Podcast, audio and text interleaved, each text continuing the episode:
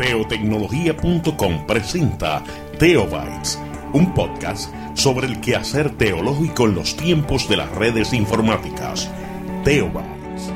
Al día de hoy, desde que comenzó el 2016, se han construido 51.8 millones de computadoras y se han vendido 282 mil televisores, además de 2.35 millones de teléfonos móviles. También se han gastado 86.3 millones de dólares en videojuegos. Hay 3.3 billones de usuarios conectados a la Internet. Y se han enviado a este momento 96 billones de correos electrónicos. Esto matiza con la realidad de que en lo que va del año hemos perdido 1.16 millones de hectáreas de selva.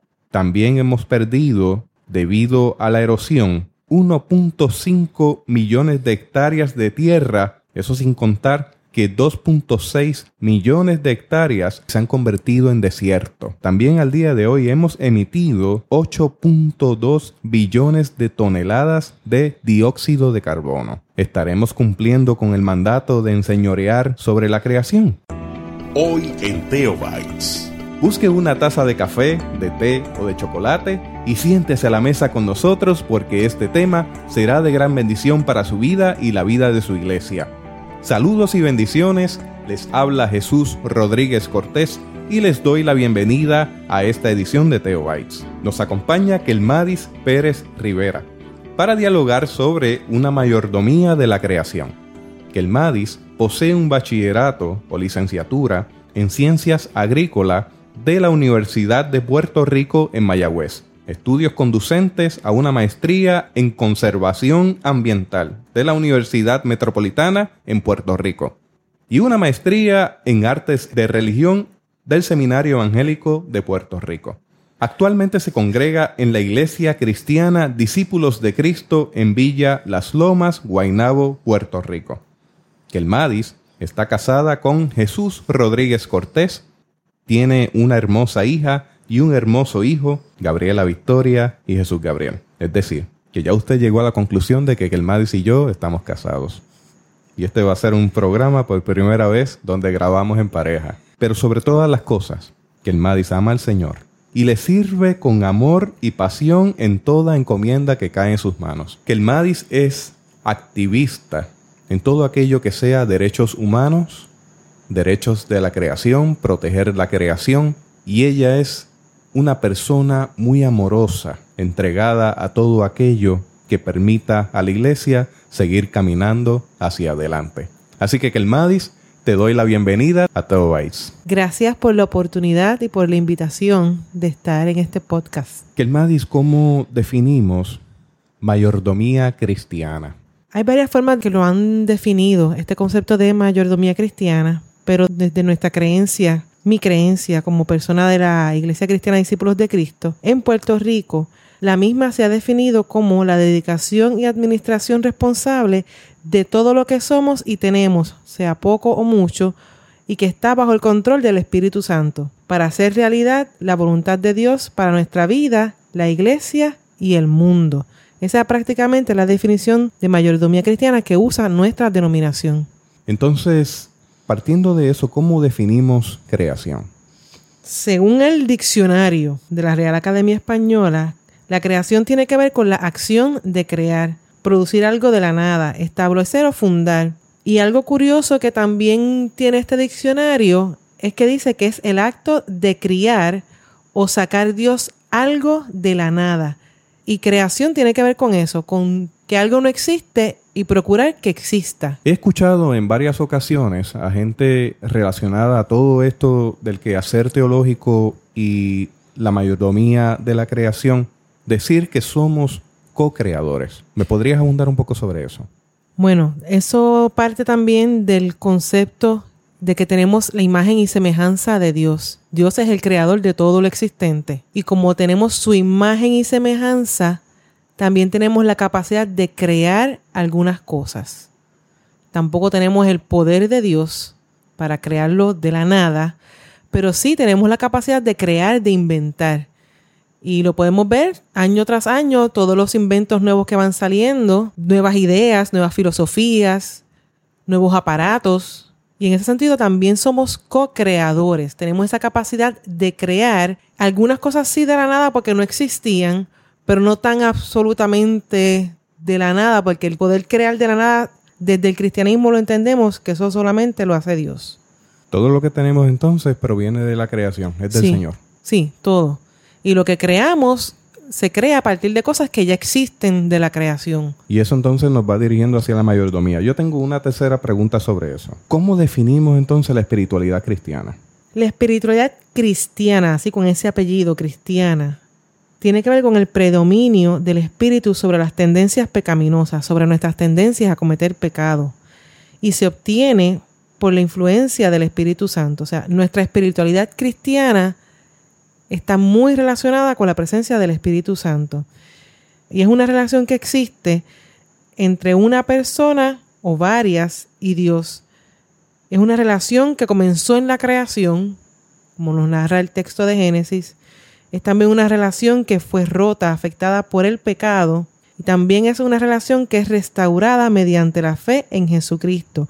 Y estos componentes son importantes para poder entender la espiritualidad cristiana. Entonces podríamos estar hablando de que si tenemos una espiritualidad cristiana que incide en la creación, entonces existe una eco espiritualidad, ¿no? Sí, recientemente varios teólogos y teólogas han comenzado a hablar este tema y a definirlo, la ecoespiritualidad, y la entienden como aquella interrelación de la persona o de varias personas con el Dios Santo y su creación, esa relación que tenemos con Dios y todo lo creado por Él. Vamos dirigiendo a una mayordomía de la creación, es decir, una sana o una buena administración de esa creación. ¿Cómo tú ves o cómo tú puedes definir mayordomía de la creación? Mayordomía de la creación tiene que ver con nuestra responsabilidad, nuestra colaboración con Dios en el uso y cuidado de la naturaleza, de todo lo creado por Dios.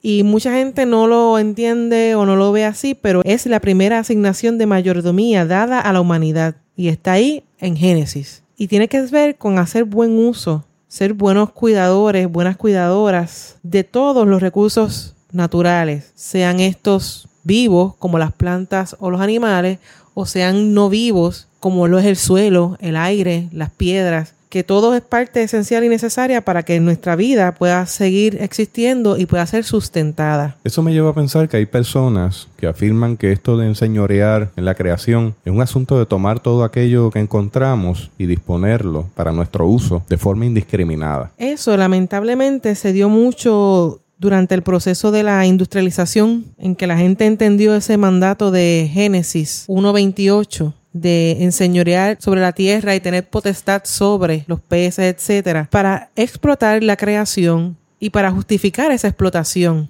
Entre ellas diciendo, insinuando que los recursos eran ilimitados, que el oro nunca se iba a acabar, que el agua nunca se iba a acabar, que el aire nunca se iba a acabar. Y es una muy mala interpretación de ese texto en Génesis, que ha llevado a esta situación en que la gente ha malinterpretado el texto bíblico y al haberlo malinterpretado lo han aplicado mal en el diario vivir. Originalmente las palabras del texto hebreo para lo de someter la creación o ejercer potestad sobre la misma, en el judaísmo el concepto es más bien uno de cuidar y nutrir. Así que más que ejercer potestad o enseñorearnos de la creación, es un llamado de mayordomía a cuidar y nutrir la creación de Dios no abusar de ella. La Biblia nos dice en Romanos 8, 18 al 22 de la siguiente forma. De hecho, considero que en nada se comparan los sufrimientos actuales con la gloria que habrá de revelarse en nosotros. La creación aguarda con ansiedad la revelación de los hijos de Dios, porque fue sometida a la frustración.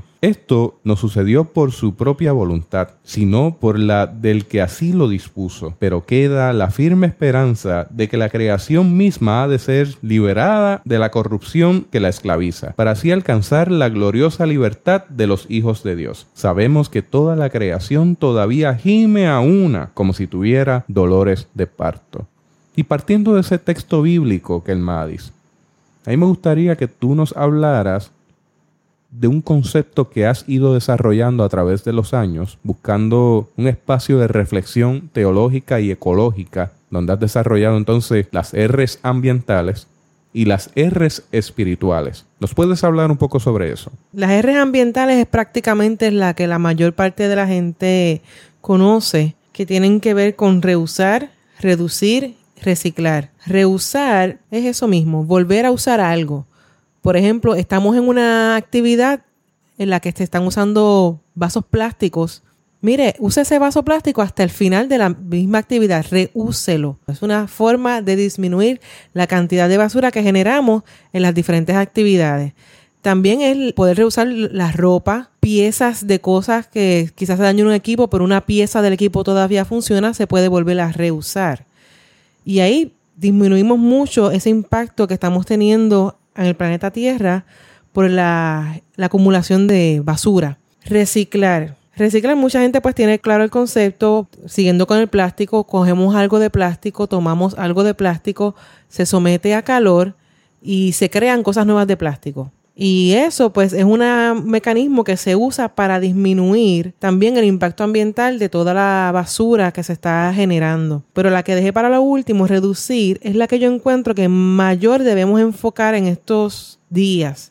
Es importante reusar, es importante reciclar, pero si reducimos el consumo desmedido, el consumerismo, el reusar y el reciclar no van a ser tan necesarios. Reducir la cantidad de cosas desechables que compramos. Estar comprando tantos platos desechables, especialmente los de foam o poliestireno, vasos desechables, cubiertos, para las diferentes actividades. Es una forma horrorosa de nosotros destruir el medio ambiente, destruir esta única casa que tenemos porque no tenemos donde más mudarnos. Reducir la cantidad de ropa que compramos desmedidamente porque la moda es esta, la moda cambió, tanto hombres como mujeres, porque esto no es un asunto solamente de mujeres lo de estar a la moda. Reducir eso. Uno lo que necesita es unas ropas básicas para el diario vivir. Así que reducir esa cantidad de cosas que compramos de forma desmedida nos va a ayudar a tener una mejor relación y un mejor cuidado con el ambiente, además de reusar, de reciclar. Y hay una nueva R también, que es la de rechazar. Y ahí esa yo la practico mucho cuando voy a hacer compras. Yo no uso las fundas o bolsas desechables, sino que yo llevo las mías de tela. Y yo rechazo esa bolsa que me quieren entregar en el comercio para reusar las que yo tengo. Y ahí voy, rechazo algo que va a contaminar, que va a generar basura, reuso algo que yo tengo y entonces estoy reduciendo la cantidad de basura. Son R's que podemos combinar para ayudar a tener una mejor mayordomía de la creación. Me gustaría, antes de pasar a las próximas R's, que hablemos un poco sobre la espiritualidad del consumo porque se va dando esta tendencia de que queremos comprar las cosas que no necesitamos con el dinero que no tenemos para satisfacer necesidades que en realidad no valen la pena. Y ahí entramos al campo tecnológico en el cual yo estoy inmerso en el día a día. Se crea esta necesidad inmediata de cambiar los equipos prácticamente anual. Ciertamente se está dando un tiempo, un espacio donde los equipos que vamos comprando tienen una obsolescencia programada. Lo que quiero decir con esto es que los equipos tienen una fecha de expiración y cuando lleguen a esa fecha van a comenzar a fallar hasta no funcionar del todo. Y eso está ahí y es algo que no podemos negar. Ahora, en mi caso, yo siempre les recomiendo a las personas que tienen que comprar aparatos tecnológicos que consideren comprar una generación nueva y una generación que tenga suficientes recursos para poder durar un poco más de tiempo y extender el ciclo de vida tecnológico de ese aparato. Aquí podemos entrar en otros detalles sobre la solvencia económica, sobre la facilidad que tienen algunos y algunas y la facilidad que no tienen algunos y algunas. Pero ciertamente dentro de esta economía de mercado debemos tomar las decisiones más inteligentes que podamos con los recursos que tenemos al momento de consumir equipos porque cada vez que consumimos equipos estamos endosando en cierta manera el maltrato a la creación y en ocasiones estamos endosando incluso sistemas de esclavitud que existen en lugares donde le pagan muy poco dinero a las personas que manufacturan estos equipos para poder abaratar costos para que usted y yo lo estemos cambiando a cada cierto tiempo porque es moda o porque el sistema mismo me está empujando a hacerlo. Y también en ese sentido de consumidor, no seguir creyéndonos así que somos consumidores, somos compradores. Nosotros compramos, adquirimos cosas. Este asunto de ser consumidores nos limita porque eso está ahí, lo tengo que consumir y lo compré para consumirlo. Pero cuando pensamos que somos más que eso, también reconocemos que tenemos un poder para decirle, eso que tú estás haciendo o que me estás ofreciendo no me gusta, por esto, por aquello, como bien mencionaste porque hace daño a la creación, porque auspicia un sistema de esclavitud a otras personas y debemos también tomar conciencia de nuestra realidad, de nuestra responsabilidad, de que sí podemos rechazar equipos, sí podemos rechazar productos y adquirir unos que sean más compatibles con lo que creemos, también tomando en consideración por los aspectos económicos de cada quien, de cada persona, de cada familia. Pero son cosas con las que hay que jugar entre comillas, hay que crear un balance y tomar la mejor decisión a largo plazo. Porque siempre pensamos en el corto plazo y a corto plazo ya en Puerto Rico quedan muy pocos vertederos, somos una isla, no tenemos dónde más disponer de nuestra basura y muy poca gente lo sabe, nuestra basura se está embarcando a otros países. Ya regresamos con más de Teo Les recuerdo que si usted desea escuchar este o cualquier otro podcast desde la comodidad de su equipo móvil, puede utilizar una aplicación como lo es Podcast en iPhone o instalar Stitcher en Android. También puede utilizar TuneIn para plataformas de Microsoft. Una vez abra la aplicación, escriba en el buscador la palabra Teobytes para encontrar nuestro podcast. Presione el botón de suscribir para recibir notificaciones de cada nuevo episodio. Si les gustó la entrevista, les pedimos con mucha humildad que nos deje su comentario o pregunta junto a una evaluación a través de la aplicación. También puede visitar nuestra página de internet para este podcast que es www.teobytes.com.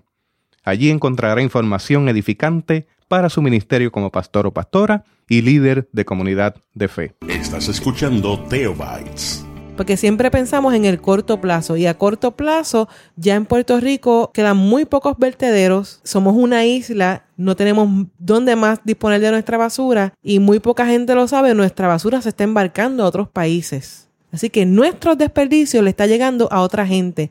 ¿Y qué tipo de gente? Gente pobre. Eso no solamente ocurre en Puerto Rico, está ocurriendo en otros lugares de América Latina, donde la industrialización está desplazando selvas, poblaciones y enviando entonces sus desechos a otros lugares donde las personas en ocasiones no tienen ni idea de el daño ecológico que está a su alrededor. Y no es hasta que comienzan a experimentar problemas de salud que comienzan a salir a la luz pública todos estos problemas ambientales. Y aún así salen al paso los grandes intereses ante las voces que se levantan en protesta. Y como hemos visto recientemente, incluso han enviado emisarios a encargarse de personas que han sacado la cara por la comunidad. Un caso como el de Berta Cáceres en Honduras, una activista ambientalista que fue asesinada. Tenemos también en Estados Unidos un caso como el de Flint, la ciudad de Flint, por ser una comunidad pobre de gente negra no han tomado acción sobre el agua contaminada que está supuestamente potable llegando a sus hogares. En Puerto Rico tenemos muchos casos que se pueden reseñar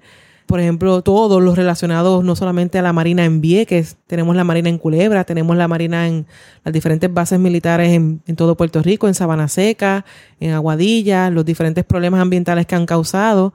Tenemos también los problemas de contaminación que la San Juan Ciment ha ocasionado en la comunidad de Dorado y áreas adyacentes. Y recientemente, que es lo más que está sonando, el caso de las semillas tóxicas en el área sur de Puerto Rico. Y son cosas que están pasando nos están afectando, pero muy poca gente tiene conciencia no solamente de que están pasando, sino del poder que tenemos para terminar con las mismas, para cambiar que esto no siga sucediendo, porque tenemos leyes que existen, pero más allá de las leyes y los reglamentos que existen acá en Puerto Rico, también tenemos como creyentes una responsabilidad de decir, esto no es de Dios, esto no es lo que Dios quiere que hagamos con su creación.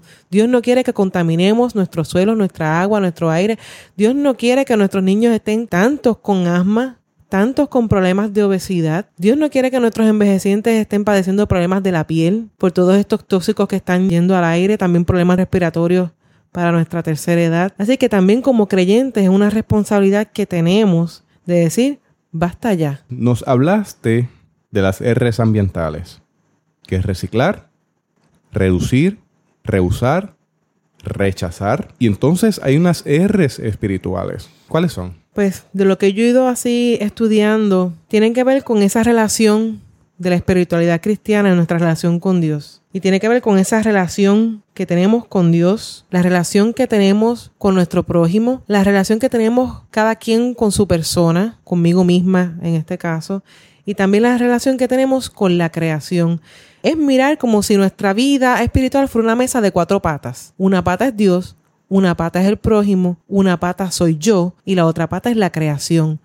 Si una pata está más corta que la otra, la mesa no va a tener balance. Y esa relación tiene que tener balance. Así que es esa relación no solamente con Dios, sino es, esta relación compuesta de estos cuatro elementos que nos busca que debemos tener balance y ese balance crea bendición, crea paz y crea crecimiento para la persona, para las familias, para la comunidad. Lamentablemente, esta relación de estas cuatro componentes está siendo afectada o fue afectada y ocurrió esta rotura que se narra en Génesis 3. Es una ruptura provocada por el pecado, pecado que nos aleja de Dios, pecado que nos hace vernos a cada quien como menos, tener una baja autoestima, entre otras cosas, rotura que nos aleja también de nuestro prójimo y rotura o ruptura que nos lleva a maltratar la creación, a creer que somos dueños de la misma y eso no es así. La otra R es la de restauración. Y esta restauración es nuestra esperanza. Y esta restauración tiene que ver con la relación que tenemos en Jesucristo, mediante su vida, pasión, muerte, resurrección y su próxima venida, que así creemos, nuestras vidas son restauradas, nuestras relaciones con nuestro prójimo son restauradas, nuestra relación con la creación es restaurada y se recupera el valor y el deseo por la vida y todo lo que ello implica, nuestras relaciones familiares, de amistades. Así que todo esto nos lleva a esa restauración mediante Jesucristo, que finalmente nos llevan entonces a la última R, que es la de redención. Y esta redención no solamente es para nosotros los seres humanos, sino también como leíste en el pasaje de Romanos 8, esta redención también es para la creación, porque a raíz de lo que nos explica Génesis, que es lo que también menciona el texto de Romanos, la creación fue sometida a frustración y esta creación está esperando por nosotros, la gente de Dios, que digamos sí somos gente de Dios. Y una vez nosotros tengamos redención, la creación también va a recibir esa redención, porque por fin somos sus hijos e hijas. Esa frustración que recibió la tierra la recibió como parte del castigo que la humanidad recibió, según nos narra Génesis 3.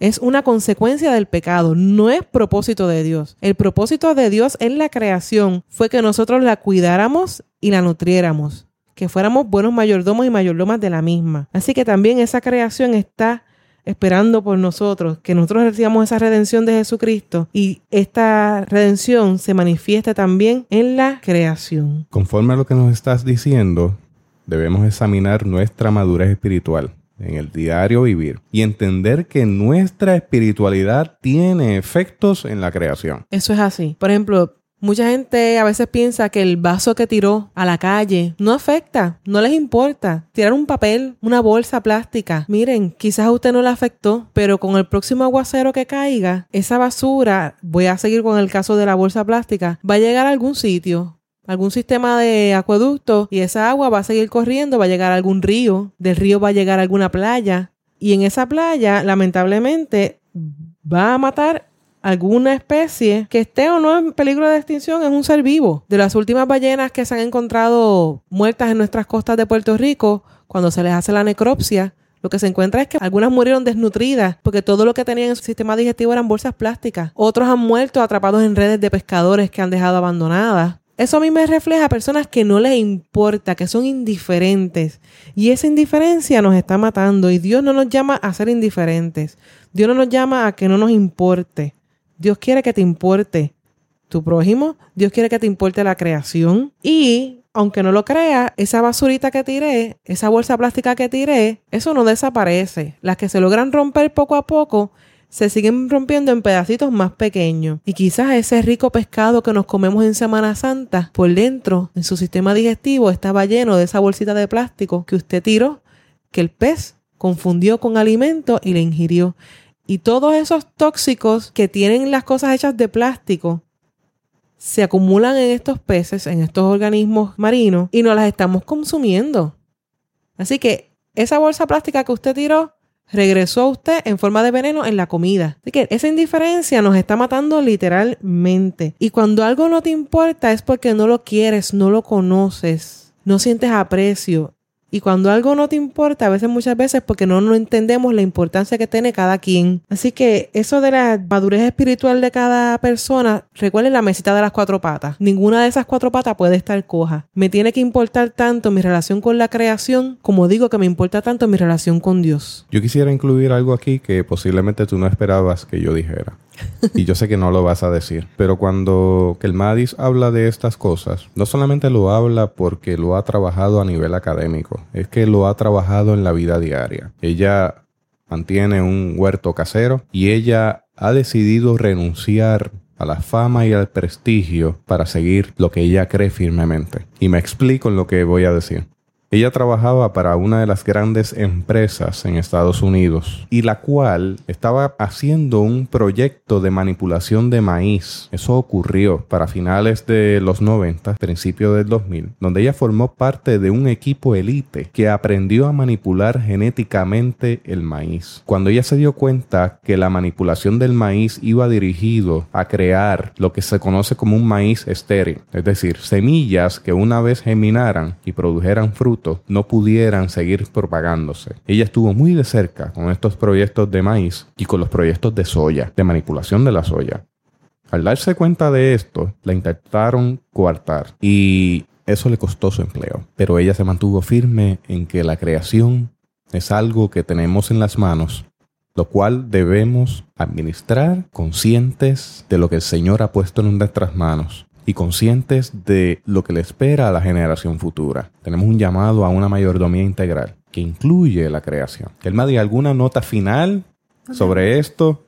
Algo que quieras compartir con nosotros y nosotras. Antes de las palabras finales, en ese aspecto de mi experiencia pues como agrónomo, yo sí pues como agrónoma, como científica, sí creo en los experimentos, sí creo en que se analice, se estudie, lo que no creo es en experimentos que quieran asumir un rol de Dios. Y me explico. Muchos de estos experimentos van dirigidos a beneficiar a un grupo, que son los creadores de esta semilla en detrimento de los agricultores, en detrimento del ambiente. Muchas veces se escudan de que van a ayudar a que haya mejores alimentos, más alimentos, y supuestamente están ayudando a acabar con la hambruna a nivel mundial, pero han pasado más de 10 años y se está observando todo lo contrario. ¿Por qué? Porque mucho de este maíz no está dirigido para el consumo humano, lo están diseñando para el consumo de animales, especialmente de las vacas. Para producir etanol. Y para producir etanol. Entonces, pues son una serie de cosas que yo no estoy dispuesta a tolerar ni como agrónoma, ni como científica, ni como cristiana. Porque aunque yo sí creo en la experimentación, creo en una experimentación que tenga ética, que aporte valor a la vida, no que quite, que empodere a la gente, no que la empobrezca más, que libere, no que ate a que yo tenga que volverte a comprar semilla a ti porque no puedo producir la semilla como yo acostumbraba, que me libere porque tengo mejor semilla como la que yo acostumbraba a tener o como la acostumbraba a crear de otra forma antes, Sí logré tener una mejor semilla, pero la perdí porque el polen de tu maíz contaminó el mío o el polen de tu cultivo contaminó el mío, que es lo mucho que lo otro que se está observando. Y tenemos muchos agricultores que han perdido hasta sus fincas, su forma de vivir de muchos años. Y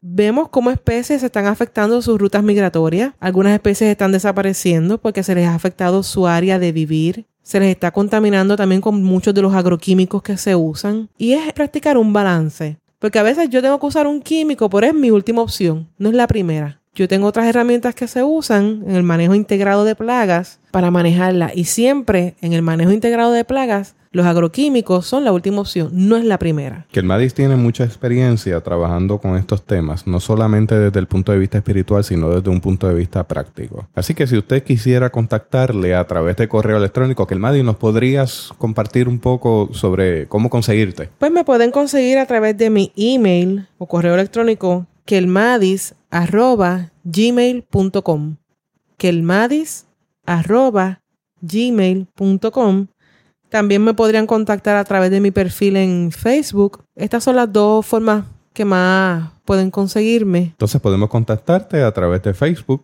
buscando a Kelmadis Pérez. Es la única Kelmadis Pérez que existe en el mundo. y kelmadis.gmail.com. Recuerde los datos que dimos al principio. Desplazamiento de poblaciones de animales en áreas que se están convirtiendo en desiertos, en áreas que se están erosionando, en áreas que están siendo deforestadas, a favor de que sigan construyendo equipos electrónicos, celulares, televisores, computadoras, entre muchas otras cosas para el consumo. En ocasiones consumimos demasiado con respecto a las necesidades que realmente tenemos. Esto es un llamado integral, hermano y hermana, así que desde el punto de vista tecnológico tenemos que ejercer una buena mayordomía de la creación. Esa es la invitación. ¿Así es, Ken Madis? Así mismo es. Es este balance, como vuelvo y repito, de esa mesa de cuatro patitas que debemos tener en nuestra vida. Ninguna debe ser más larga que otra, dejando las otras patas cojas sino ese balance y así vamos a demostrar que nuestra relación con Dios, que el creer en Dios es genuino, que es un amor y un servicio que queremos dar porque tenemos este balance, porque estamos conscientes que cada una de las cosas que hacemos en nuestro diario vivir no solamente puede afectar mi relación con Dios, con mi prójimo, sino también con todo lo por Dios creado. Gracias, amada mía, por participar de esta edición de Teobytes. Así que nos despedimos. Gracias por darnos el privilegio de llegar hasta ustedes a través de las redes informáticas. Será hasta el próximo episodio. Que la paz y la gracia de nuestro Señor Jesucristo sea con cada uno de ustedes.